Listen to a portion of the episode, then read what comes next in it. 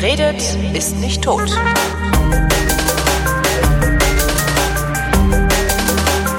Der Sven Menke vom Kulinarikast und ich, wir reden schon seit vielen Monaten darüber, mal zusammen zu senden und genau damit fangen wir jetzt einfach mal an und äh, weil es der Kulinarikast ist und ich gerne esse, ähm, geht es ums Kochen und Essen. Hallo Sven.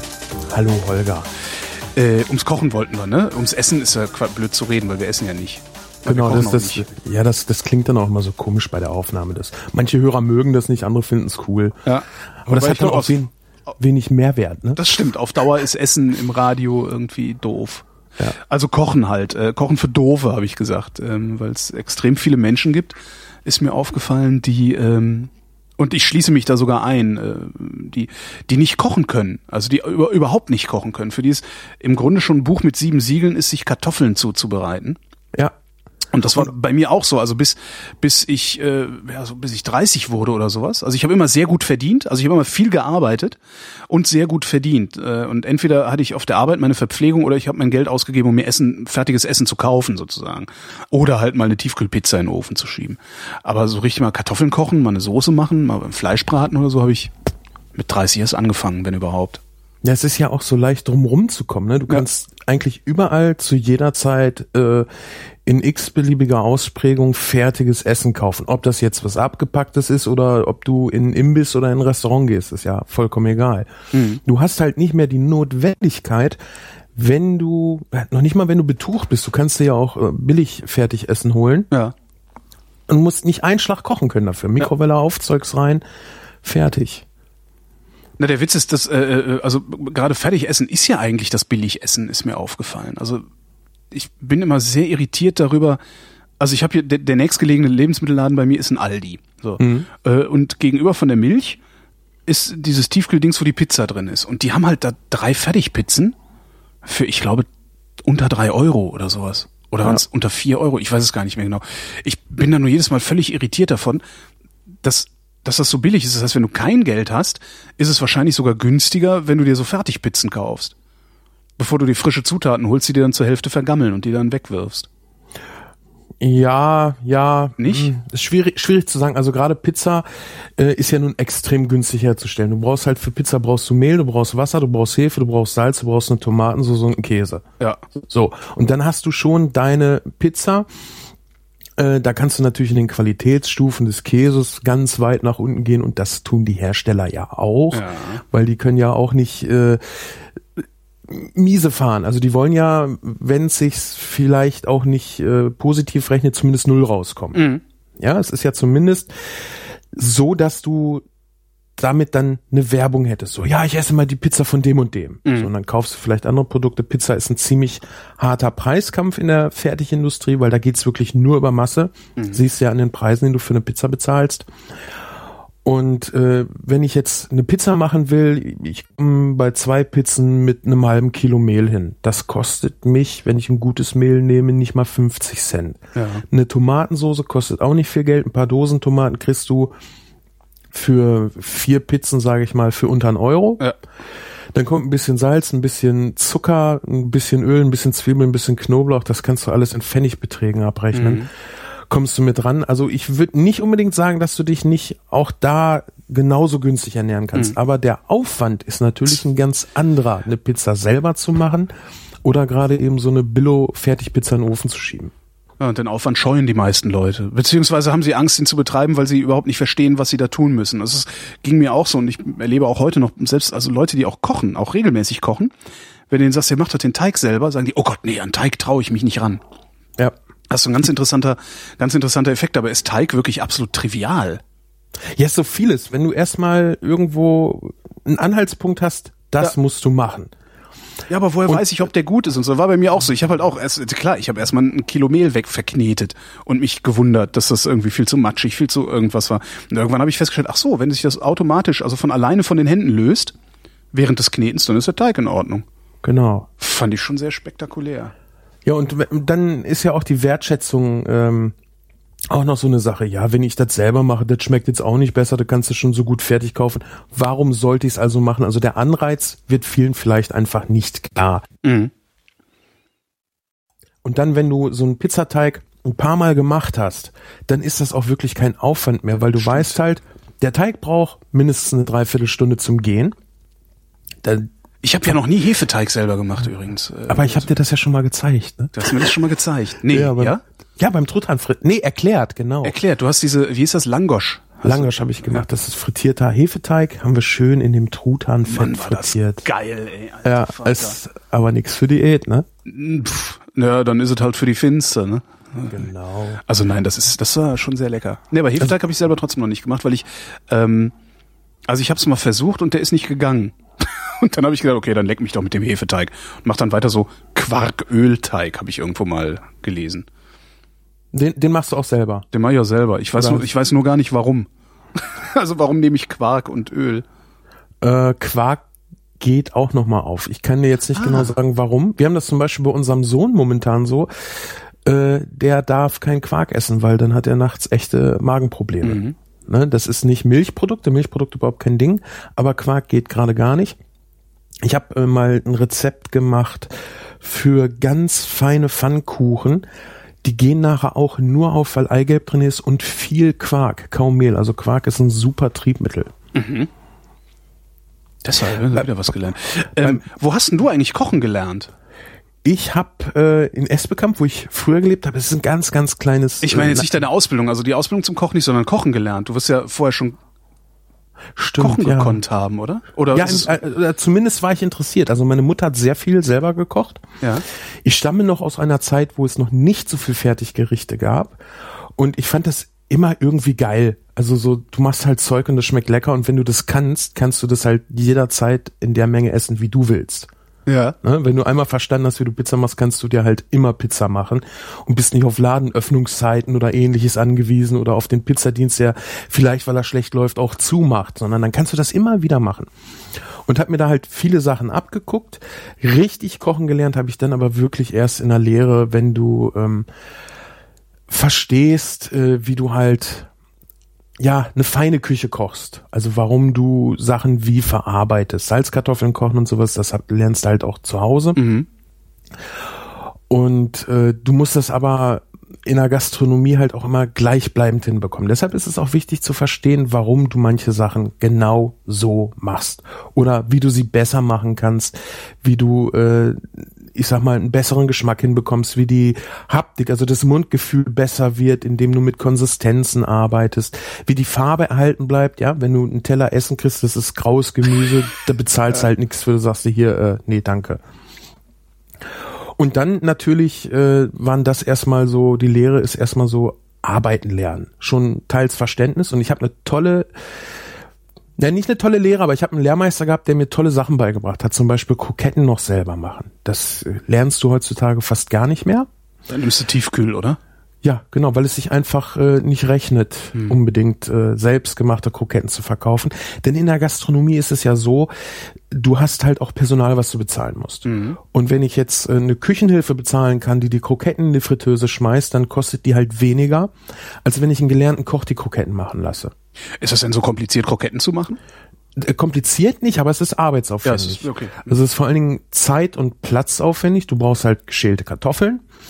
Und äh, ja, die gibt es auch fertig zu kaufen, die schmecken aber ekelhaft, weil die halt geschwefelt sind. Das merkst du halt, eine frische Salzkartoffel ist was ganz, ganz anderes. Mhm. Und Krokette ist halt Kartoffel, da kommt es auf die Qualität der Kartoffel an. Die wird gekocht, dann wird die abgegossen dann wird die nochmal aufgesetzt. Du hast ja an den Kartoffeln immer noch Wasser dran kleben. Ja. Und das musst du loswerden. Weil die Kartoffelkrokette soll nachher fest sein, die soll nicht auseinanderfallen. Mhm. Und wenn du Wasser dran hast, Wasser klebt nicht, dann fällt sie dir auseinander, ist halt Mist.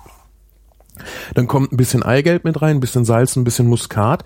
Dann wird das Ganze schnell durchgeknetet, denn die Kartoffelmasse muss noch heiß verarbeitet werden. Mhm. Das mag das Eigelb nicht ganz so gerne, weil das würde am liebsten gerinnen und das ja. darf halt nicht passieren und dann musst du sie heiß ausrollen.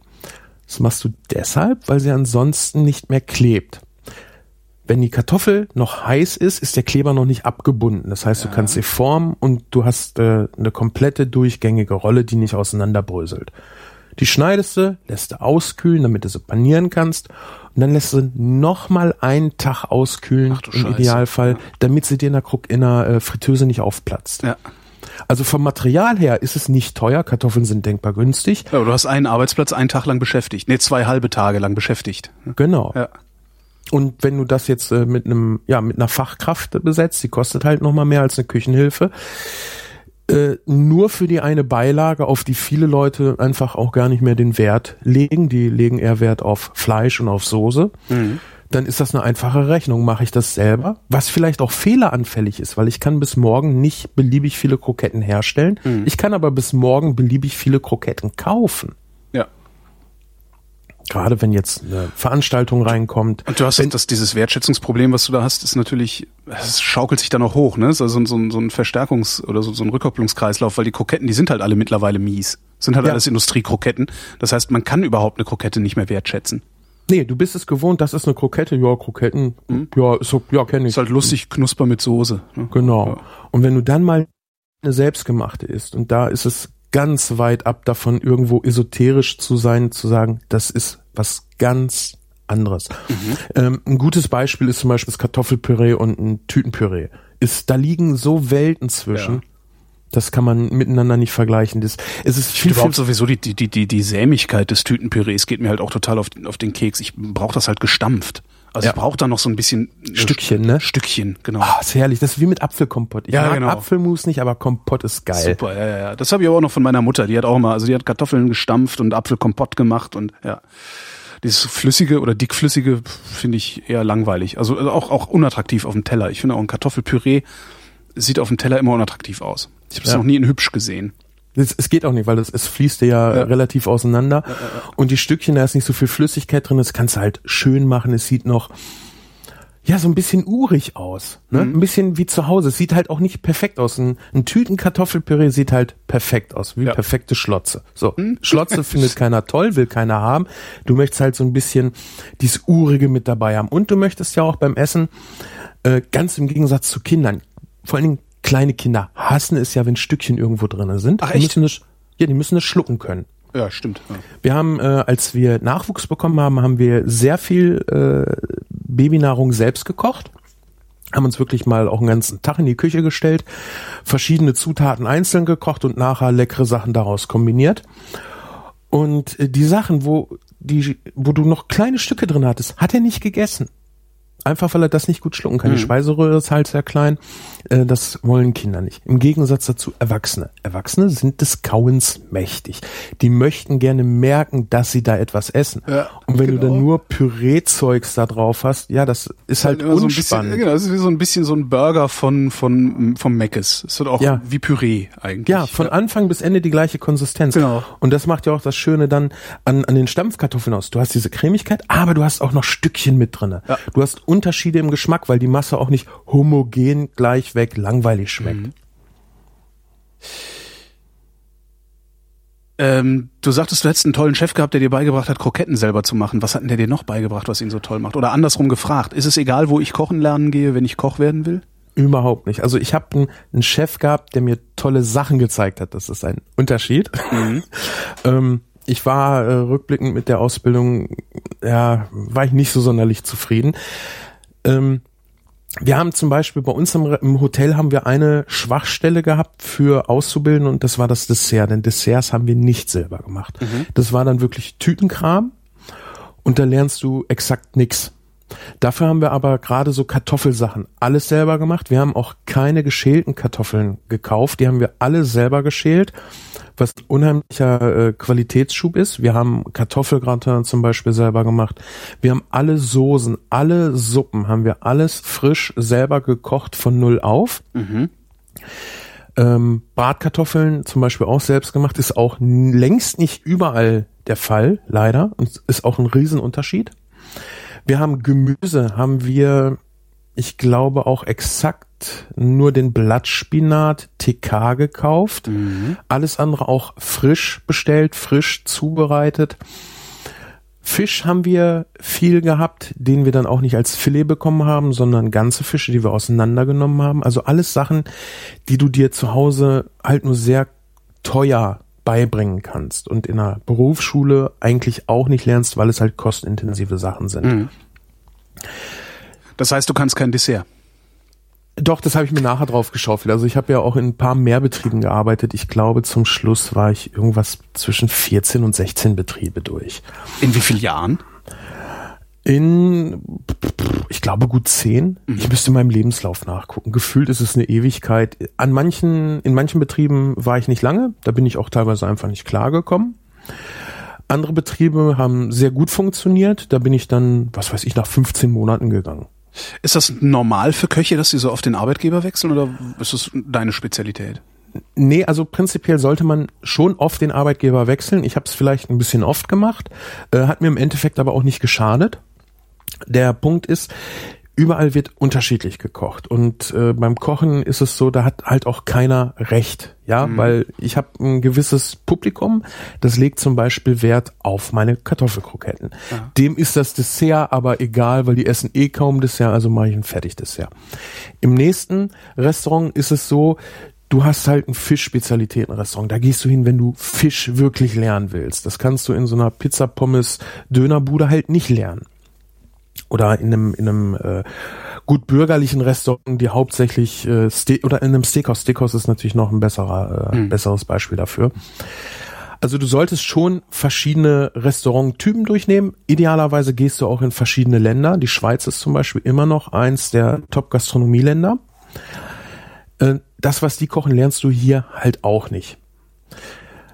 Das macht nicht nur von den Gerichten, die du kochst oder die du da kochen lernen kannst, äh, Sinn.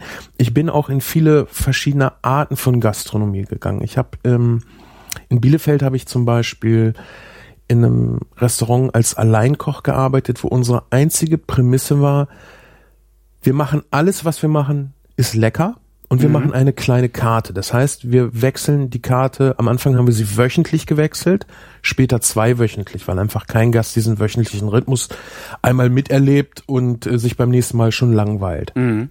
Das heißt, heißt klein, was heißt klein bei so einer Karte? Wir haben ich glaube, 16 Gerichte komplett Gott, drauf gehabt. Das ist, also ja schon, das ist ja schon viel. Also ich bin da immer total von überfordert, wenn, wenn 16, ach Gott.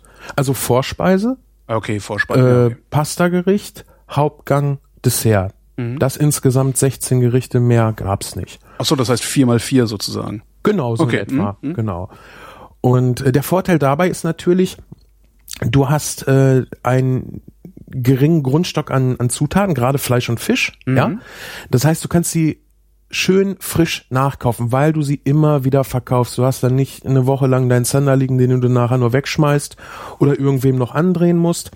Du kannst schnell reagieren, weil du äh, eine sehr übersichtliche Küche hast. Du kannst auch mal schnell eine Empfehlung kochen, eben weil es auch ein kleiner Laden ist. Wenn da die Empfehlung alle ist, dann ist sie halt alle. In einem mhm. großen Laden irgendwas an eine Tafel schreiben und das ist nach drei Portionen aus, hm, ist ein bisschen schwierig. Jo. Und äh, was da auch noch sehr schön war, ich hatte äh, ziemlich guten Kontakt zu den Gästen. Das heißt, ich bin auch rausgegangen, habe gesagt, so, was wollt ihr essen? Ich habe jetzt das und das da und kann euch äh, irgendwie was machen. Oder was wir auch gemacht haben, ist, das war zur Fußball-WM in Deutschland. Wir hatten kein Fernsehen im Laden, was ich auch sehr angenehm fand. Da haben sich dann wenige Gäste verirrt. Und bei den ersten beiden habe ich gesagt, lass mal sein, ich gehe jetzt mal an den Tisch und ich verkaufe den jetzt mal was. Ja. Bin hingegangen, habe gesagt, ich habe heute nicht so viel zu tun, das heißt, ich habe Zeit und Sie haben Hunger. Was halten Sie denn davon, wenn ich jetzt in die Küche gehe und einfach anfange zu kochen, Sie mir vorher sagen, was Sie nicht essen möchten. Mhm. Und wenn Sie satt sind, sagen Sie einfach Stopp. Und über den Preis werden wir uns schon einig. Ja, das hörte sich gut an. Die Frau hat vier, er hat fünf Gänge gegessen. Und es war sowohl für mich spannend, weil ich halt wirklich komplett frei kochen konnte. Ich wusste, okay, er mag keinen Fisch, sie mag dies und das nicht. Und dann fängst du einfach an und entwickelst neue Ideen. Mhm. Sachen, die in einem großen Laden so nicht funktionieren. Und die haben, die haben aber nicht in der Küche gestanden, sondern du hast irgendwas gemacht, bist damit rausgekommen und hast gesagt, hier, wie wär's damit? Oder genau. wie ist es? Aha. Genau.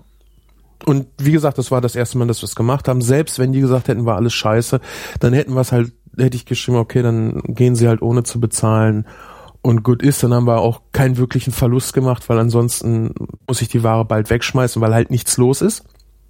Ja, mhm. Fußball-WM, keiner hat äh, wirklich gegessen. Und das ist nachher äh, ein Teil des äh, Konzeptes für einige Stammgäste geworden. Die sind wirklich gekommen, ja. haben angerufen, sechs Gänge heute haben, fünf Personen. Ja, super. Und das, das hätte ich, das hätte ich auch gerne. Ich hätte auch gerne ein Restaurant, in dem ich das so machen kann. Äh, Finde ich gut. Hast du schon mal ausprobiert? Nee, habe ich noch nicht. Also einfach nur zum Kellner sagen, äh, bring mir mal was. Ja, genauso wie wenn du eine zu große Karte hast. Einfach mal sagen, also ich habe keine Ahnung, was würden sie mir empfehlen? Ich habe immer so das Gefühl, die Gäste trauen sich viel zu oft nicht zu sagen, was sie sich wünschen, sondern suchen sich nur was aus einer Liste aus. Ja, das Problem, was ich habe, ist, äh, ich unterstelle denen prinzipiell erstmal, dass sie mir dann einfach nur das teuerste Gericht dahinstellen, beziehungsweise das, woran sie am meisten verdienen. Also ich mag, ich, das, das, das mag irgendwie äh, gar nicht stimmen und ich tue da vielen vielleicht Unrecht, aber ich weiß nicht, ich, ja.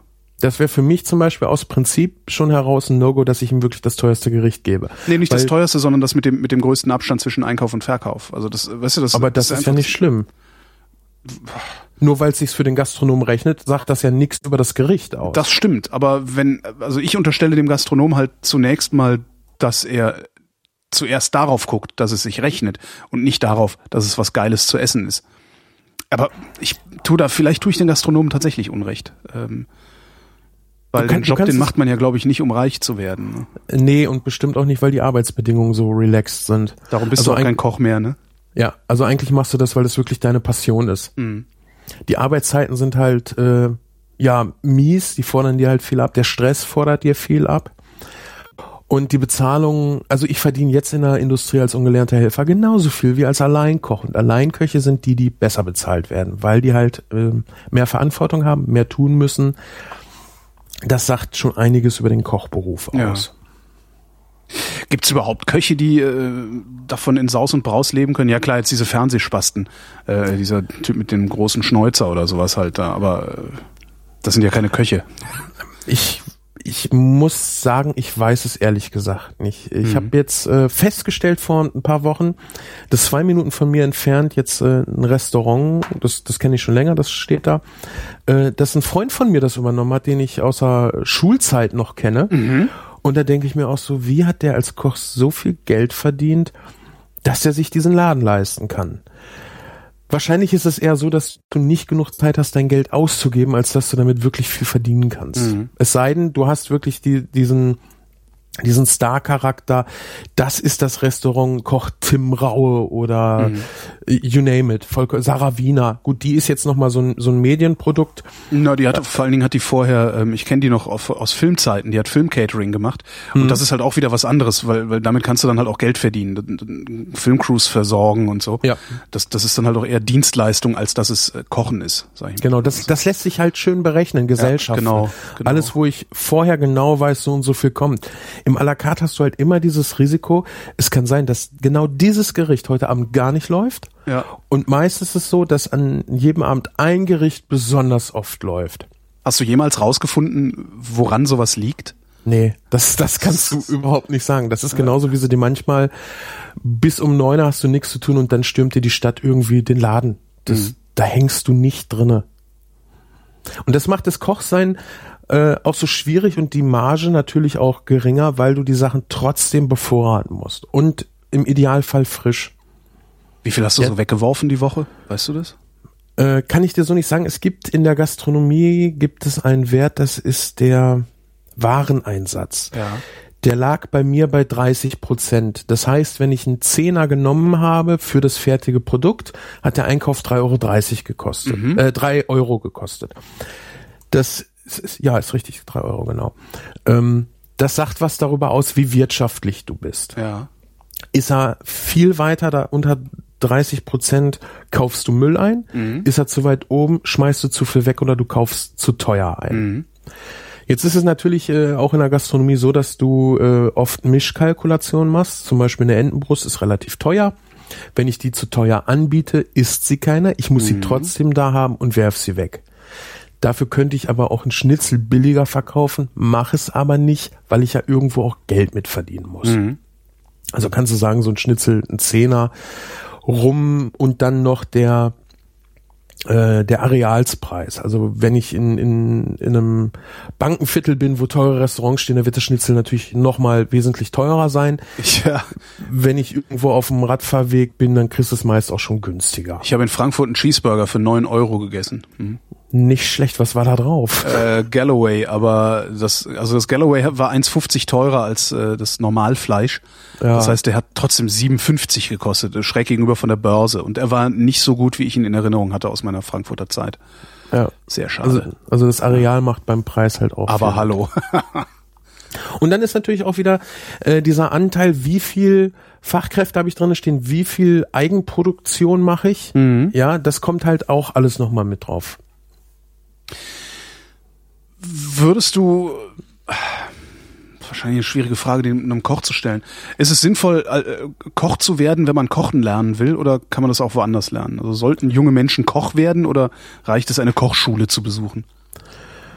Ich kann Kochschulen nicht äh, beurteilen, war ich nie, aber ich habe es nie bereut, äh, Koch gelernt zu haben, weil du halt ähm, ganz anders kochen lernst. Meine Freundin bereut das äh, mitunter, dass ich Koch gelernt habe, weil Köche natürlich auch jetzt äh, erstmal den Fokus aufs Kochen und nicht auf die Sauberkeit dabei Ja. setzen. Das heißt, unsere Küche ist dann unaufgeräumt. Die ist jetzt nicht, äh, da liegt Tage altes Fett irgendwo rum oder so. Ne? also du klar, machst schon nachher ja, findet sich meist irgendwer, der sauber macht. Ähm, aber du bist halt äh, ganz anders gepolt. Du bist halt auf Schnelligkeit und auf Effizienz oder auf Qualität gehst du dann. Mhm. Ja, ne? Aber es ist halt immer toll, wenn du die Möglichkeit hast, Leute an den Tisch zu bekommen, indem Ja. du halt irgendwie was Schickes kochen kannst. Oder du kochst halt irgendwas besonders gut. Wenn ich einen Nackenbraten mache und der ist richtig geil, dann ist dir egal, dass das kein Lammkarree ist. Mhm. Ne? Und dann kann ich halt auch günstig kochen. Ich kann vor allen Dingen auch günstige äh, Gerichte zubereiten für den Alltag. Das heißt, ich weiß, klar, das ist ziemlich schnell nachvollziehbar, Schweinefilet ist teuer, Nacken ist günstig. Aber ich kann auch an eine Fleischtheke gehen und sagen, ich brauche halt einen günstigen Zuschnitt, den schmor ich. Wenn ich keine Ahnung habe, wie ich einen Schnitzel brate, komme ich gar nicht erst darauf zu schmoren. Ich habe eine Ahnung, wie ich einen Schnitzel brate und komme trotzdem nicht drauf zu schmoren. Schmoren ist, Was ist überhaupt Schmoren? also schmoren ist Garen im eigenen Saft. Ach so. Du brätst jetzt einen, nehmen wir mal äh, einen Nacken, kann ich ausschmoren. Den brate ich an und dann gieße ich äh, ein bisschen Rotwein drauf. Ich brate meist noch Wurzelgemüse mit an, dass ich äh, eine schöne Soße habe, weil die soll ja nicht nur nach Rotwein schmecken. Ich gieße aber nur ein bisschen Flüssigkeit an. Ich will das Fleisch ja nicht kochen. Ja. Das heißt, ich würde so sagen, zwei Finger breit. Dann kommt ein Deckel oben drauf und ich schalte die Hitze runter, dass es so leicht simmert. Simmern ist, wenn die Flüssigkeit nicht blubbernd kocht, sondern sich durch die Hitze leicht bewegt. Ja. Schmoren ist ein, ein langes Garverfahren, was du für günstige Stücke Fleisch nimmst, weil die viel Bindegewebe haben. Durch die lange andauernde Hitze löst sich das Bindegewebe und das Fleisch wird zart. Was heißt lang? Eine Stunde, zwei Stunden, drei Stunden? Also oder äh, wir reden da schon vom, bei, bei großen Stücken schon von ein bis zwei Stunden. Es Okay. kommt halt drauf an, was für ein Fleisch du nimmst und äh, wie, wie dick der Durchmesser ist. Ja, also ich kann ja auch einen kleinen Nacken kaufen, der, ich sag mal, vielleicht ein Kilo wiegt. Der ist dann meist auch nicht so dick. Aber wenn ich jetzt aber einen habe, der zwei Kilo wiegt, der ist viel dicker im Durchmesser. Ähm, das Tolle dabei ist, A, es ist ein günstiges Stück Fleisch, also nicht schlecht von der Qualität, aber es ist halt äh, und unterschiedliche unterschiedliche Stellen am Tier äh, kosten halt unterschiedliches Geld und ein Filet ist halt das teuerste. Ne? Genau, A ist wenig dran und B ist es halt so der Luxus. Du musst halt wenig selbst kauen oder verdauen bei einem Filet, weil da extrem wenig bis gar kein Bindegewebe dran ist. Ja, Nacken genau das Gegenteil. Da ist aber auch schön viel Fett dran. Und der nächste Vorteil ist einfach, du brauchst keine äh, Tütensoße, weil Schmorgerichte so viel super tolle Soße liefern mit einfachen Zutaten. Also ich zähle ich zähl mal ganz kurz auf, was man für eine schöne Bratensoße braucht. Angenommen, schönes Stück Rindfleisch. Rindfleisch ist besser als Schweinefleisch, weil es geschmacksintensiver ist. Das heißt, deine Soße schmeckt nachher auch besser. Wenn ich sowas in der Gastronomie vorbereite, nehme ich Rinderknochen. So, das brate ich an. Knochen anbraten. Genau. Beziehungsweise die Knochen ist besser, wenn du sie in Ofen schiebst, bei Umlufthitze. Knochen haben ja keine gerade Fläche. Ja. Das heißt, die liegen nicht gut an und wenn ich es brate, kriegt das Zeug nur Röststoffe da, wo ich es anbrate. Deshalb Knochen lieber in Ofen, dass rundherum durch die Umluft die Hitze kommt und sich überall Röststoffe bilden. So. Im Haushalt mache ich das dann halt mit einem Stück Fleisch, was ich nachher auch gleich essen kann. Die anderen Schritte sind alles die gleichen.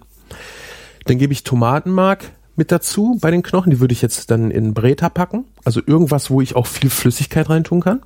Kannst auch einen großen Topf nehmen. Mhm. Da kommt Tomatenmark mit zu, da kommt Wurzelgemüse mit zu, Lauch, Möhren, Sellerie. Wenn ich Lauch nicht habe, Zwiebeln. Die sind auch ein bisschen unempfindlicher bei der Hitze, sind auch günstiger. Dann röste ich das Ganze an, dass die kleinen Lauch, äh, Zwiebel und äh, Möhrenwürfel auch möglichst viel Röststoffe entwickeln. Ja. Dann lösche ich das Ganze mit einem Rotwein ab. Beziehungsweise vorher muss ich ein bisschen Mehl zugeben, entschuldige, das Mehl? ich vergessen. Genau, damit ich schon eine leichte Bindung kriege. Das okay. röste ich auch mit. Ist im Grunde genommen so ein bisschen wie eine Mehlschwitze. Mhm. So, das lösche ich dann mit einem Rotwein ab, lass den möglichst weit verkochen, damit dieser kräftige alkoholische Geschmack rauskommt. Und dann gieße ich das Ganze mit Kaltwasser auf und zwar so, dass es mehr als bedeckt ist. Mhm. Jetzt lasse ich das Ganze schön lange leicht simmern. Also wieder nur so, dass sich die Flüssigkeit bewegt. Ja. Und das Ganze, je nachdem, zwei bis vier Stunden. Je länger ich das mache, desto mehr Geschmack kann das Wasser aus den ganzen Zutaten, die da drin sind, raussaugen. Mhm. Das gleiche machen wir ja auch beim Kaffee. Wir nehmen ein Wasser, wo nichts drin ist, jagen das durch Kaffeepulver, das Wasser laugt das Kaffeepulver aus, nachher habe ich unten den leckeren Kaffee. Ja. Im Grunde genommen mache ich da genau das gleiche, nur natürlich länger. Zwischendurch fülle ich das Wasser immer wieder ein bisschen auf, weil das ja auch verkocht. Mhm. Anschließend kippe ich das durch ein Sieb und hab die Flüssigkeit, die ich dann zu einer Soße verarbeiten kann. Entweder lasse ich sie einkochen, dass sie durch die Bestandteile, die drin sind, durch die Stärke, durch die Gelatine, sowohl aus dem Fleisch als auch aus den Knochen andickt, oder ich mache einen Soßenbinder ran, mhm. oder ich mache noch mal eine extra Mehlschwitze, kipp das da drauf. Und dann brauche ich halt kein Pulver, kein sonst was, weil diese Flüssigkeit voll mit Geschmack steckt. Mhm. Da ist alles drinne, was du brauchst. Und deshalb sind Schmorgerichte so toll, weil du hast ein sehr einfach zuzubereitendes Stück Fleisch. Du brauchst da gar nicht viel machen. Du setzt es auf, lässt es ziehen, fertig. Und hast Unmengen an Soße. Mhm. Und kannst entsprechend viel Unmengen an Kartoffeln dazu bringen oder so. Genau. Oder du da nimmst freuen halt, die Leute sich ja. Ja, oder ja. du nimmst halt einen Teil ab und frierst den dann ein, wenn du mal wieder ein Steak machst, weil von einem Steak alleine ist halt schwierig, eine Soße zu ziehen. Stimmt weil da halt im Idealfall die Flüssigkeit im Fleisch bleibt. Ja. Ne? Deshalb gibt man ja auch zum Beispiel Kräuterbutter zu Steaks, weil ein Steak selber gar nicht so toll für Soße geeignet ist. Ich habe nie verstanden, warum Kräuterbutter beim Steak dabei ist. Und am schlimm, ich mag Kräuterbutter nicht auf Fleisch. Mhm. Und am schlimmsten ist es, wenn ich das Fleisch dahingestellt kriege und da schon die Kräuterbutter oben drauf liegt, so dass ich überhaupt keine Chance habe, äh, äh, die Butter vom Fleisch wieder wegzukriegen. Das ja, macht das, mich irre. Das macht man eigentlich auch nicht. Ähm, wir haben Kräuterbutter auch noch selber hergestellt. Ja. Äh, auch eine tolle Sache, das mal selbst gemacht zu haben. Wenn du Butter aufschlägst mit einem Handrührgerät, mhm. dann kannst du die so lange schlagen, bis sie die doppelte Masse hat und weich, äh, weiß wird. Ja. Äh, das musst du auch machen, damit die Kräuterbutter nachher auf dem Steak durch die Wärme, die das Steak noch hat, überhaupt schmelzen kann. Mhm. Und ja, die meisten schneiden die dann ja von so einem Stück runter, was sie vorher im Supermarkt gekauft haben oder so. Also zumindest habe ich immer das Gefühl, dass ich in Restaurants sowas bekomme. Ja, das gibt's aber auch äh, zum selber machen. Also dass du äh, so eine Kräuterbutter als Rolle einfrierst, um halt so Scheiben davon zu schneiden. Das merkst du meist am Schmelzverhalten und am Geschmack, ob das Fertigzeugs ist. Das, mhm. ich, ich finde, das sieht man auch. Diesen typischen Rollendurchmesser aus dem, aus dem Einkaufsladen, das kann man erkennen. Ja. ähm, so, und jetzt habe ich diese Butter aufgeschlagen und weil da so viel Luft drin ist, schmilzt sie natürlich sehr schnell. Mhm. deshalb packe ich die Kräuterbutter entweder an die Seite vom Steak mhm. oder mit einer Zitrusscheibe, wenn ich es denn oben drauf packen muss, was man eigentlich nicht macht, dann halt oben drauf, damit die Butter nicht gleich schon schmilzt. Mhm. Aber eigentlich wollten wir ja äh, äh, anfangen zu kochen und nicht äh, schon Kräuterbutter und Schmoren und so. Wo fängt man denn eigentlich an zu kochen? Also angenommen, ich könnte das gar nicht, was auch im Grunde der Fall ist. Also ich, ich kann halt ein bisschen Sachen erhitzen und zusammenrühren. Aber wo, wo fängt man an, wenn ich als wollen wir, unbedarfte wollen wir Hörerschaft jetzt kochen lernen möchte? Ja, wollen wir vielleicht mal mit dem mit dem nötigsten an Hardware anfangen, was man unbedingt zum Kochen braucht? Ja, Hardware ist, glaube ich, gut, ne? Ja, stimmt. Hm? Ja, weil wenn wir, also wir brauchen irgendwas, wo wir Hitze herkriegen.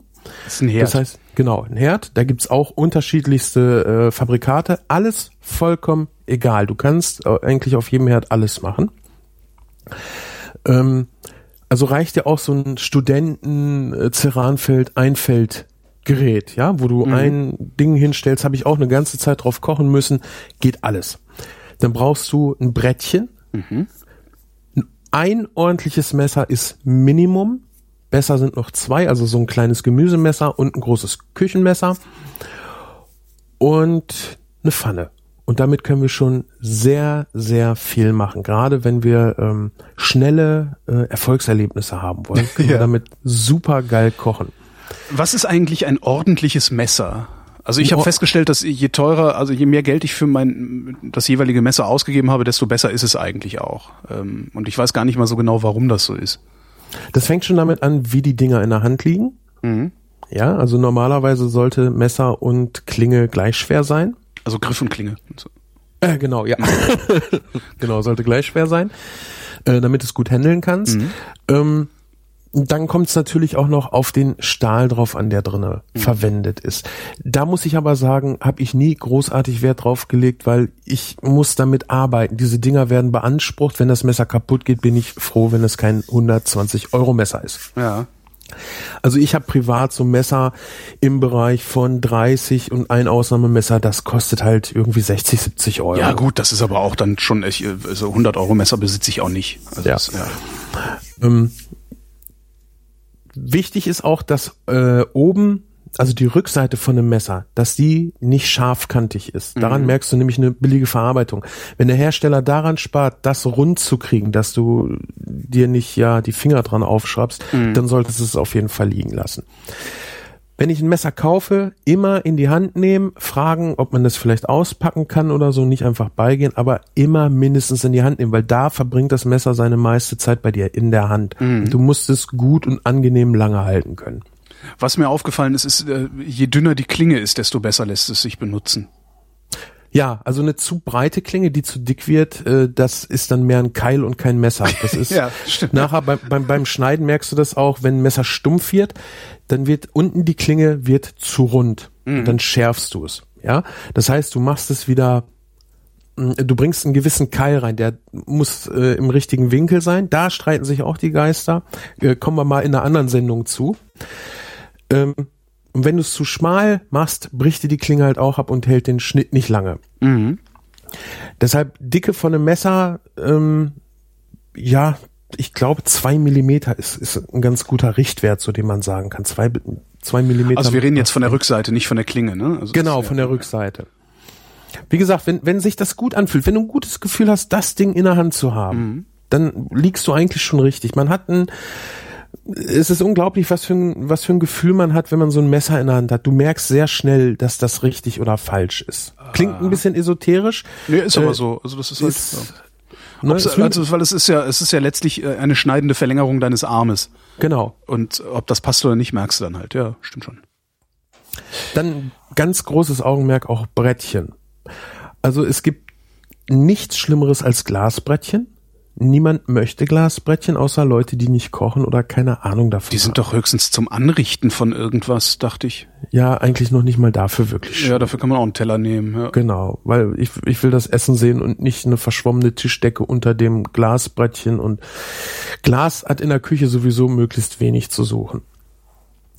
Ähm, Glasbrettchen sind allein deshalb schon schlecht, weil das Messer sich nicht in das Glas reinschneiden kann und du dadurch keine sichere Führung hast.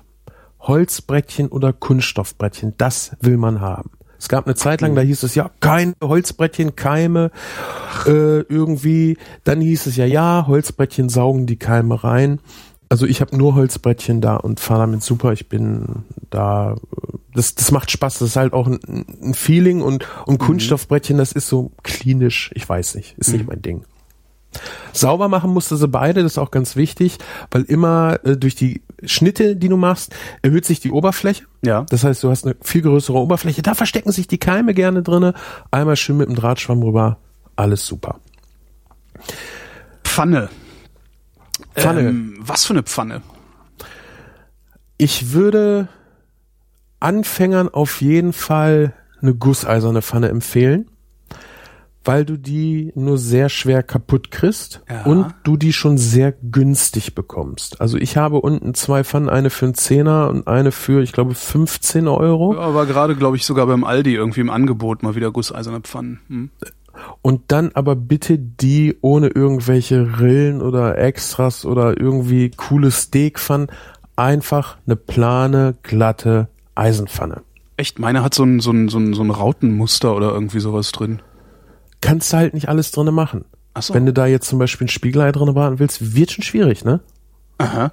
Ich habe da noch nie ein Spiegelei drin gebraten. Muss ich mal ausprobieren. Hm. Also wenn du da irgendwelche Muster drin hast und es gibt auch so Steakpfannen, die haben dann unten auch so ein eingeritztes Muster. Unten, das, das verstehe ich bis heute nicht, wie man sowas herstellen kann, weil das ziehe ich einmal über ein Ceranfeld, danach kann ich das Ceranfeld wegschmeißen, weil da so derbe Kratzer dran sind. Äh, kann ich nicht verstehen. Äh, es gibt natürlich auch noch hier so alle möglichen extra Pfannen mit diesen Grillrillen. Äh, Rillen. Jetzt habe ich aber, ich muss mal gerade einen Schluck trinken. Mach mal. Das tut mir leid. Ja, mach doch einfach. mit Grillrillen. Das kann man äh, sich kaufen, wenn man will, aber das ist nicht die Pfanne, die du jeden Tag benutzt. Eine schön schwere Guss- oder schmiedeeiserne Pfanne, die einmal einbraten, fertig ist die Sache. Die kann man auch gerne, auch wenn es immer wieder gesagt wird, man sollte es nicht machen, mit Spülmittel beigehen. Vollkommen egal. Wie brät man die denn ein? Äh, du nimmst die Gusseisenpfanne, machst Öl rein, Kartoffelschalen und Salz.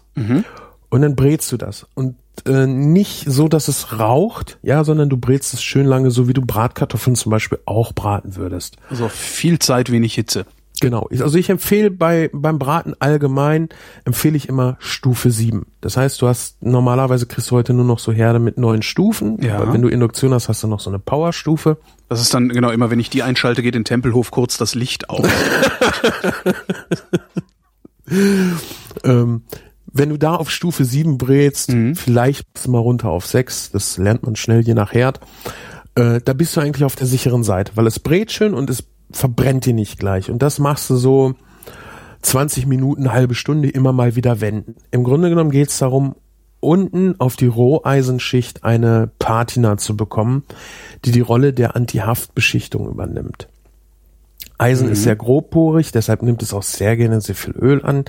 Und das willst du ein bisschen glatt kriegen und das machst du halt mit der Patina.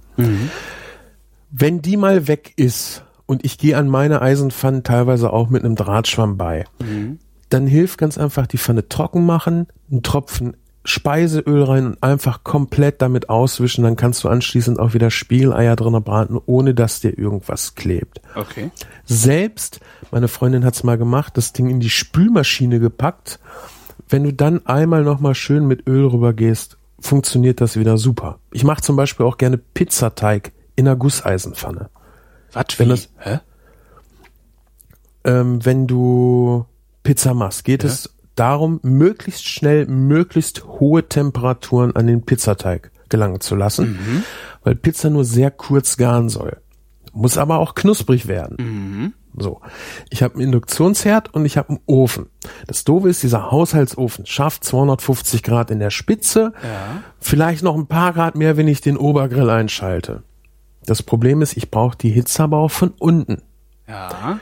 Eine Gusseisenpfanne hat die hervorragende Eigenschaft, Hitze sehr schnell zu leiten. Also kann ich ja auch eine Gusseisenpfanne nehmen und die als Pizzaform nehmen. Ach, du stellst die Pfanne in den Ofen. Genau. Ich dachte, du machst sie auf dem Herd und hab mir gerade gedacht, wie macht der das? Mache ich auch, denn wenn ich den Teig jetzt in der Pfanne habe, ganz wichtig vorher einmal komplett dünn ausölen, sonst kriegst du den Teig nachher fast nicht mehr raus. Dann kann ich die Pfanne auf dem Herd schon mal heiß machen und stell's dann gleich in den Oberhitzegrillofen und kriegst so möglichst schnell, möglichst hohe Hitze an die Pizza ran. Das heißt, wir haben mit dieser tollen Gusseisenpfanne nicht nur ein hervorragendes Bratinstrument, sondern wir haben uns auch das Pizzablech gespart. Ja. Ich habe auch Pizzableche, weil ich dann meist mehr mache als nur eine Pizza, wenn wir hier Besuch haben. Aber prinzipiell für bis zu zwei Leute reicht ein so eine gusseiserne Pfanne, weil die Pizza auch sehr schnell gar ist. so eine so eine äh, Teflonpfanne, also die beschichteten Pfannen. Ich habe so mein, meine Standardpfanne eigentlich, worin ich fast alles koche, ist eine, äh, ich glaube, es heißt Wokpfanne, haben sie es genannt. Das ist halt einfach eine eine eine, Guss, äh, eine, eine, eine Teflonpfanne mit einem sehr hohen Rand. Ja. Was ich total angenehm finde, weil da kann man alles Mögliche reinschmeißen und Söschen machen und so. Also du, hast halt nie das Problem, dass es zu, dass irgendwas über den Rand schwappt. Ist das dann nicht empfehlenswert? Eine, eine Teflonpfanne? Mm, Ich sag mal, wenn ich jetzt nur eine Pfanne haben will, dann würde ich auf jeden Fall die gusseiserne Pfanne nehmen, weil du da viel mehr und viel professioneller drinne kochen kannst als in den Teflonpfannen. Wenn ich mir dann noch eine zweite Pfanne kaufen will, würde ich auf jeden Fall auch eine günstige Teflonpfanne empf empfehlen. Ich habe hier welche äh, für ja um die 20 Euro. Die haben sich ein bisschen verzogen im Laufe der Zeit. Die Beschichtung ist noch heile, die kleben nicht. Und ich benutze sie seit über äh, drei Jahren. Also absolut mit zufrieden. Ich würde da auch eher mit einer günstigen anfangen als mit einer teuren. Die gehen ja auch bis wer weiß wie hoch nach oben. Weil im, im schlimmsten Fall äh, hast du noch nicht gelernt, mit umzugehen und dann ist halt die äh, Beschichtung kaputt und dann ärgerst du dich, dass du 100 Euro ausgegeben hast. Ja. Ja. Die, die Wokpfannen, was du eben sagtest, diese Teflon-Wokpfannen, ich finde die auch ziemlich geil, gerade für Pasta. Ja, Ja, Weil genau. Du kannst halt ein bisschen Soße reinmachen, Haust die dann kommt Nudeln frisch- rein, einmal durchmischen, zack. Herrlich. Ja. Ja. absolut. Aber das ist halt nichts, was du unbedingt brauchst, um möglichst vielfältig und möglichst gut kochen zu können. Wenn du sagst, hey, ich habe noch ein bisschen Platz über, kauf dir die, ist super. Ähm, ist kein Wok, ist eher eine Teflonpfanne mit mehr Volumen. Ein Wok funktioniert ganz anders, ist ein ganz anderes Material und lässt sich auch viel, viel heißer machen. Aber prinzipiell ist das schon äh, eine schicke Sache. Hab ich halt nicht da, weil ich den Platz immer mit anderen Sachen dann fülle. Mhm. Wir können ja ähm, vielleicht mal dazu übergehen, mit den Sachen, die wir jetzt haben. Also, wir haben einen Herd, Ja. wir haben ein Messer, wir haben ein Brett und die Pfanne. Und eine Pfanne. Genau. Und da machen wir jetzt mit was. Äh, was mit. Was hat es denn da mit sich auf? ja, genau. Geschnetzeltes zum Beispiel. Ja, ein richtig tolles Geschnetzeltes. Ist nicht schwer, muss man nicht viel für können. Man äh, schneidet, man brät und packt Sachen an eine Seite. Und wenn man einmal weiß, wie das funktioniert, dann kriegt man ein geschnetzeltes hin, was jeder Beschreibung spottet, was du teilweise in Restaurants nicht so gut kriegst. Und deshalb nehme ich auch gerne die Eisenpfanne, weil ich da, wie gesagt, ich kann da auch Eier drinnen machen, Käse nicht, aber ich kann zum Beispiel auch ein geschnetzeltes machen, ohne dass mir die Beschichtung gleich kaputt geht. Weil beim Geschnetzelten geht's um kleingeschnittene Sachen und eine heiße Pfanne. Wir nehmen jetzt mal ein ganz einfaches und nehmen dafür auch mal ein Schweinefilet. Wir könnten auch eine Hühnchenbrust nehmen, das geht genauso gut und schneiden die auf feine Streifen. Ich würde mal so sagen, Bleistift dick. Ja. Dann brauchen wir noch Zwiebeln. Wir brauchen Champignons. Die schneiden wir auch einfach auf Streifen beziehungsweise auf Scheiben.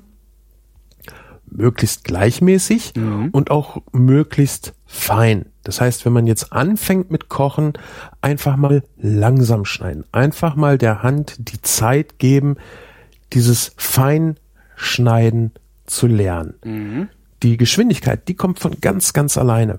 Ja, Wichtig so das, was man im Fernsehen sieht, das kriegt man natürlich auf Anhieb nicht hin. Da braucht man, glaube ich, einen ganzen Sack Zwiebeln, bis man das mal hat. Ne? Ja, also da brauchst du Zeit für und äh, musst halt auch wissen, wie du die Hand hältst, damit du das so schnell hinkriegst. Aber wir wollen erstmal mit dem Anfang überhaupt gleich was ultra tolles kochen. Das heißt, möglichst gleichmäßig. Gleichmäßig ist immer deshalb wichtig, damit die Sachen gleichzeitig fertig sind und ich nicht die Hälfte roh habe und die Hälfte Zwiebeln ist verbrannt. So, dann brauchen wir noch ein bisschen Sahne und wir brauchen noch einen Weinbrand. Das kann auch ernsthaft der günstigste von der Tankstelle sein. Das ist hier gar nicht wichtig. Weinbrand. Ja, ganz, ganz wichtig. Und wer möchte, nimmt noch ein bisschen Speisestärke oder einen Soßenbinder, wer die Soße etwas dicker haben möchte. So, jetzt haben wir die Pfanne, die setzen wir auf und geben der richtig Speed, also ruhig die Powerstufe. Ja. Ganz wichtig, ein ganz bisschen Öl in die Pfanne. Wenn ich wenig Öl nehme, dann mache ich, sagen wir mal, einen halben äh, Teelöffel rein und gucke, läuft davon noch was ab. Beim Geschnetzelten reicht das eigentlich schon. Je nachdem, wie groß die Pfanne ist, musst du vielleicht ein bisschen mehr nehmen.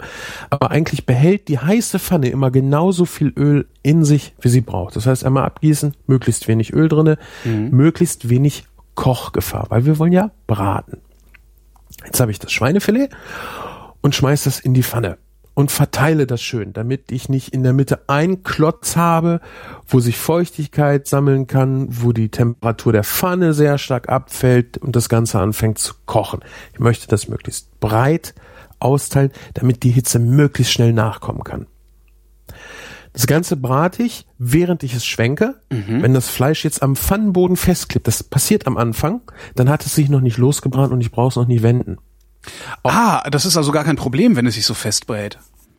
Wenn du die Pfanne vorher eingeölt hast, nicht. Wenn du sie nicht eingeölt hast, dann kann es sein, dass es sich nicht löst. Mhm. Ja. Aber bei einer Gusseisenpfanne, wenn das erst noch ein bisschen klebt, warte mal ein paar Sekunden, das brät sich, wenn die, äh, wie gesagt, eingeölt ist, brät sich das los. Mhm. Das ist beim Grillen genau das Gleiche. Ja, das Grillrost auch ganz dünn einölen, heiß machen, Fleisch drauf. Wenn ich es noch nicht wenden kann, weil es festbrät, dann braucht es auch noch einen Augenblick. Mhm. Das ist immer sehr äh, ein sehr schönes Feedback, was dir dein Essen dann auch gibt. Ja. So. Und das Ganze rühren wir schnell um. Ich fange jetzt noch nicht mit dem Schwenken an, schon gar nicht mit der Eisenpfanne. Anfänger werden da wahrscheinlich Probleme mit haben. Mhm. Sollte man dann vielleicht mit, mit günstigen Nudeln machen. Da ist übrigens die äh, Wokpfanne, die du eben sagtest, auch sehr schön, weil die dir das Schwenken so schön erleichtert. Genau, da fällt äh, nicht alles runter. genau, ist so eine wurffreudige Form. So, und das Fleisch, wenn das in der Mitte noch rosa ist, sichtbar rosa, also du hast gar keinen Zweifel, dass dieses Fleisch noch gar nicht gar ist, ja. aber außen schon eine schöne Farbe hat, dann nimmst du es raus und tust es auf den Teller. Mhm. Dann gibst du wieder ein bisschen Öl rein, gibst die Zwiebeln dazu, schaltest die Hitze runter, so dieses Stufe 7 Ding, was ich vorhin gesagt habe. Die Zwiebeln dazu, die Champignons zu und brätst das Ganze ein bisschen. Mhm. So, dass die Zwiebeln glasig werden, dass du merkbar siehst, die sind nicht mehr roh. Wenn du Zweifel hast, brat sie lieber ein bisschen länger. Wenn das erfolgt ist, dann gießt du den Weinbrand drauf. Ja, und mhm. lässt das zischt und das kocht und der soll auch verkochen, weil wir wollen nicht den Alkoholgeschmack drin haben, sondern den Geschmack vom Weinbrand. Anschließend gießt du das Ganze mit Sahne auf. Mhm. Kannst ein bisschen, kauf ruhig Soßenbinder. Für den Anfang ist das gar nicht verkehrt. Machst ein bisschen einen dunklen oder einen hellen Soßenbinder. Das ist vollkommen egal. Der Unterschied besteht nur in der Färbung, die das Ganze gibt. Mhm. Ist kein geschmacklicher Unterschied dabei. Gibst du dazu, bindest das Ganze ab und dann schaltest du die Pfanne aus. Die Pfanne ist noch heiß. Die Flüssigkeit ist heiß und wir haben dieses tolle, zarte Fleisch. Und das geben wir mit rein, mit der Flüssigkeit, die sich im Teller abgesetzt hat. Weil das ist der ganze tolle Fleischsaft. Das Ganze salzen wir, rühren das um und lassen es, lassen es einen Augenblick stehen. Die Restwärme reicht, damit dies Geschnetzelte nachzieht und gar ist. Und so bleibt es richtig schön saftig. Würde die Flüssigkeit noch kochen, wird das Fleisch zäh und du hättest genauso gut einen billigen Nacken nehmen können, das hätte auch nicht gut geschmeckt. Mhm. Und damit hast du dann schon, vielleicht übst es zwei, dreimal, aber danach hast du ein Essen, äh, das kriegst du in der Gastronomie auch nicht besser. Und das mit einem Messer, ja. einem Brettchen und einer Eisenpfanne. Fehlen die Beilagen? Obwohl, fehlen die eigentlich? Was ist das eigentlich für eine, warum haben wir eigentlich immer Beilagen beim Essen? Das irritiert mich oft. Weil sie dich günstig satt machen. Mehl, also eine Nudel mhm. zum Beispiel, kostet nichts, macht dich satt. Ja. Mhm. Ist gesundheitstechnisch, also ernährungstechnisch ist das Hochenergienahrung. Jede äh, Reduktion deines Körpergewichts sieht meistens vor, Kohlenhydrate zu reduzieren. Mhm. Also Mehl, äh, Kartoffeln, Reis. Ja. ja, hat halt viel Energie, hat aber auch den Vorteil, du kannst dich günstig ausreichend, zumindest energietechnisch, ernähren. Mhm. Und es ist natürlich auch einfache Arbeit. Also du willst nach dem Essen willst du halt aufstehen und satt sein. Das gilt sowohl im Alltag als auch im Mehrgangmenü. Im Mehrgangmenü brauchst du meist wenig Beilage, weil da geht es ja nicht darum, nach dem ersten Gang satt zu sein, sondern ja. du wirst durch die Menge der Speisen und durch die Dauer wirst du satt. Und Fleisch ist halt teuer. Mhm. Fleisch ist ja so der, der geschmacksgebende Teil, das ist so der, der Teil, warum man auch essen geht. Also wer essen geht und kein Vegetarier oder Veganer ist, wird eigentlich nie das vegetarische Gericht bestellen. Weil das kann ich auch zu Hause. Hier geht's mir darum, ich will ein geiles Stück Fleisch ja, essen. stimmt. Was macht eigentlich der Vegetarier ähm, mit unserer Pfanne, unserem Herd, dem Brettchen und dem Messer? Für den habe ich ein ähnliches Gericht. Mhm. Ähm, das geht aber jetzt in die asiatische Richtung. Mhm. Das heißt, du brauchst Lauch, du brauchst Möhren. Ich würde auf jeden Fall Zuckerschoten mit dazu nehmen. Ich Mhm. würde auch Paprika mit dazu nehmen. Ruhig alle drei Farben. Die grüne ist ein bisschen, ja, was heißt ein bisschen bitterer? Die ist schon bitter. Mhm. Und die rote ist halt so richtig süß. Und alleine ist die grüne halt ein bisschen unangenehm, aber so diese Mischung der drei Sorten zusammen ist halt unheimlich interessant. Dann kannst du natürlich auch noch Pilze nehmen, also alles, was du so kurz braten kannst. Zucchini wäre klasse, Aubergine nicht, die saugt zu viel, die braucht zu lange, die wollen wir da nicht drin haben. Äh, gekochte Bohnen, auch total toll. Also alles, worauf du Bock hast, frisches Gemüse. Kaufst du? Putzt du, also Möhren würdest du schälen, Brokkoli zum Beispiel würdest du unten den Strunk abschneiden und so weiter. Und dann schneidest du das auf feine Scheiben, feine Stifte, je nachdem, wie gut du schon schneiden kannst. Oder du nimmst so ein, ich habe so eine, so eine, so eine Gemüse, wie heißt denn das? So ein Plastikding. Gemüsehobel. Gemüsehobel heißt das, ne? Ja, genau. Kannst du Damit geht das auch auch mal nehmen. ganz praktisch. Mhm. Äh, Zuckerschoten zum Beispiel einfach waschen, auch auf feine Streifen schneiden, die kannst du nicht reiben. Äh, Pilze würde ich auch einfach auf Scheiben schneiden. Äh, Brokkoli kannst du auch wunderbar eigentlich mit der Hand schneiden. Aber so Sellerie zum Beispiel ginge viel besser, wenn du es nicht kannst und so eine Reibe da hast, einfach mal rüberreiben. Ansonsten auch sehr schön ist Stangensellerie. Der schmeckt ein bisschen frischer als der Knollensellerie Ja. und lässt sich viel, viel einfacher einfach auf diese, ja, Fußnagelform schneiden. Stimmt, das ist fußnagelförmig. Ach Ja, ne? Das ist genau wie Chicorée. Und der, der Stiel, wenn du den runterschneidest, sieht auch irgendwie abgeknipste Fußnägel auf, äh, aus. So, jetzt haben wir dieses ganze tolle geschnittene Gemüse. Wir brauchen noch Öl. Und wir brauchen jetzt, äh, pro Person brauchen wir ein Schnapsglas, zur Hälfte gefüllt mit Sherry und die andere Hälfte mit Sojasauce.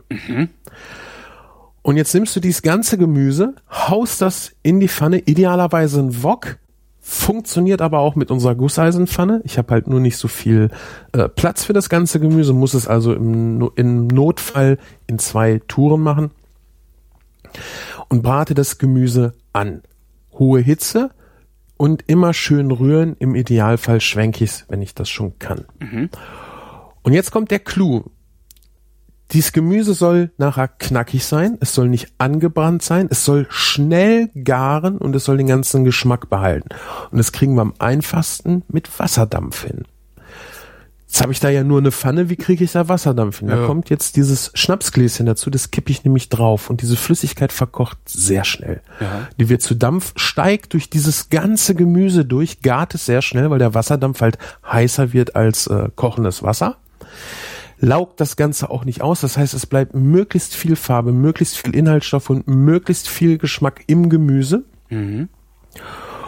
Und dann gebe ich da zum Schluss einfach äh, Nudeln dazu. Ich kann jetzt Spaghettis nehmen. Ich kann Mie-Nudeln, diese asiatischen äh, Eiernudeln nehmen.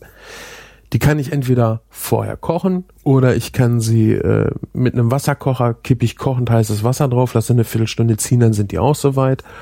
Oder ich kippe viel äh, kaltes Wasser drauf, lasse die vier Stunden stehen, dann sind die auch gar und kann sie einfach so mit dazugeben. Das schwenke ich einmal durch und ich habe ein so astreines Essen, was unheimlich gesund ist, durch das ganze viele frische Gemüse, was unheimlich Spaß macht durch diese ganzen tollen Farben, was unheimlich schnell zubereitet ist. Wichtig ist dann nur, dass du, bevor du anfängst zu braten, alles geschnitten hast, weil das Garn sehr, sehr schnell geht. Übrigens überhaupt so in der asiatischen äh, Küche, du machst wirklich erst alle Vorbereitungen, weil die Zubereitung sehr, sehr schnell geht. Und da kannst du an Gemüse nehmen, was du willst. Du kannst, wenn du sagst, äh, ich möchte das heute mal mit Fleisch essen, du kannst da Hühnchen mit zugeben, du kannst Schwein mit zugeben. Du kannst anstatt den äh, Nudeln kannst du auch Reis nehmen und du hast diesen typischen chinesischen gebratene Nudelngeschmack ohne Geschmacksverstärker. Mit zwei einfachen Zutaten, die sich sehr lange halten. Sojasauce und Sherry. Das koche ich. Sehr gut. Ich habe gerade gedacht, so, boah, hab ich jetzt Hunger. Ist ja immer, immer dasselbe bei dir. Immer, Ich würde ganz gerne dann noch sagen, wie man das mit Hühnchen auch Ja, noch mach macht, mal. weil das ist ja so ein, so ein Standardding. Stimmt, Hühnchen essen sie alle gern. Ja, Genau. Komisch. Du nimmst Hühnchenbrust, schneidest sie auch wieder auf mm, feine Streifen, also so Bleistift, dicke ist eigentlich immer ganz gut. Und dann marinierst du das Ganze. Und zwar nimmst du, ich müsste einmal nachgucken, wie viel das ist. Ich glaube, einen, Teele, einen halben Teelöffel Salz und ein Eiweiß pro Person. Und da gibst du dann noch ein bisschen Speisestärke hinzu, auch wieder so ungefähr einen halben Teelöffel. Marinierst das gut für eine halbe Stunde. Und bevor wir jetzt zu diesen Gemüsesachen kommen, die solltest du vorher geschnitten haben, weil auch hier geht die Zubereitung wieder sehr, sehr schnell. Öl in die Pfanne, das Hähnchen scharf anbraten, schnell durchrühren oder durchschwenken, wieder hohe Hitze und auch wieder rausnehmen, während es noch nicht ganz gar ist.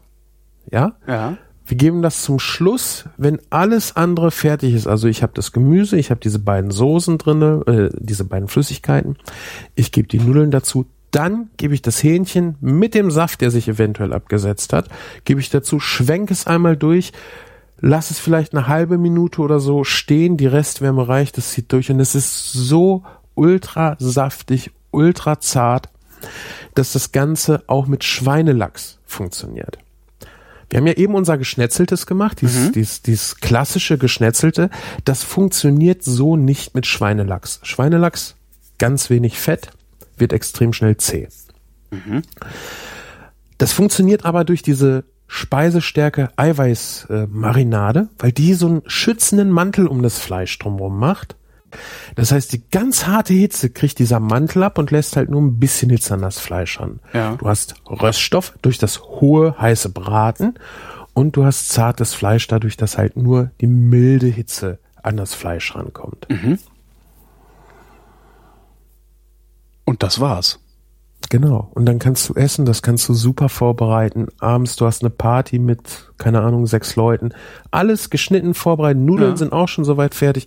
Du brauchst nachher vielleicht fünf Minuten, damit alles fertig ist. Und du wirst dich wundern, was für ein, also wie nah das an diesem typisch chinesischen Geschmack, den man halt mit chinesischem Essen verbindet, wie nah das dran ist. Jetzt So. brauche ich einen Sherry und eine Sojasauce. Sven, ich danke dir, wir sprechen uns noch. Gern geschehen, Holgi. Koch dir was Schönes.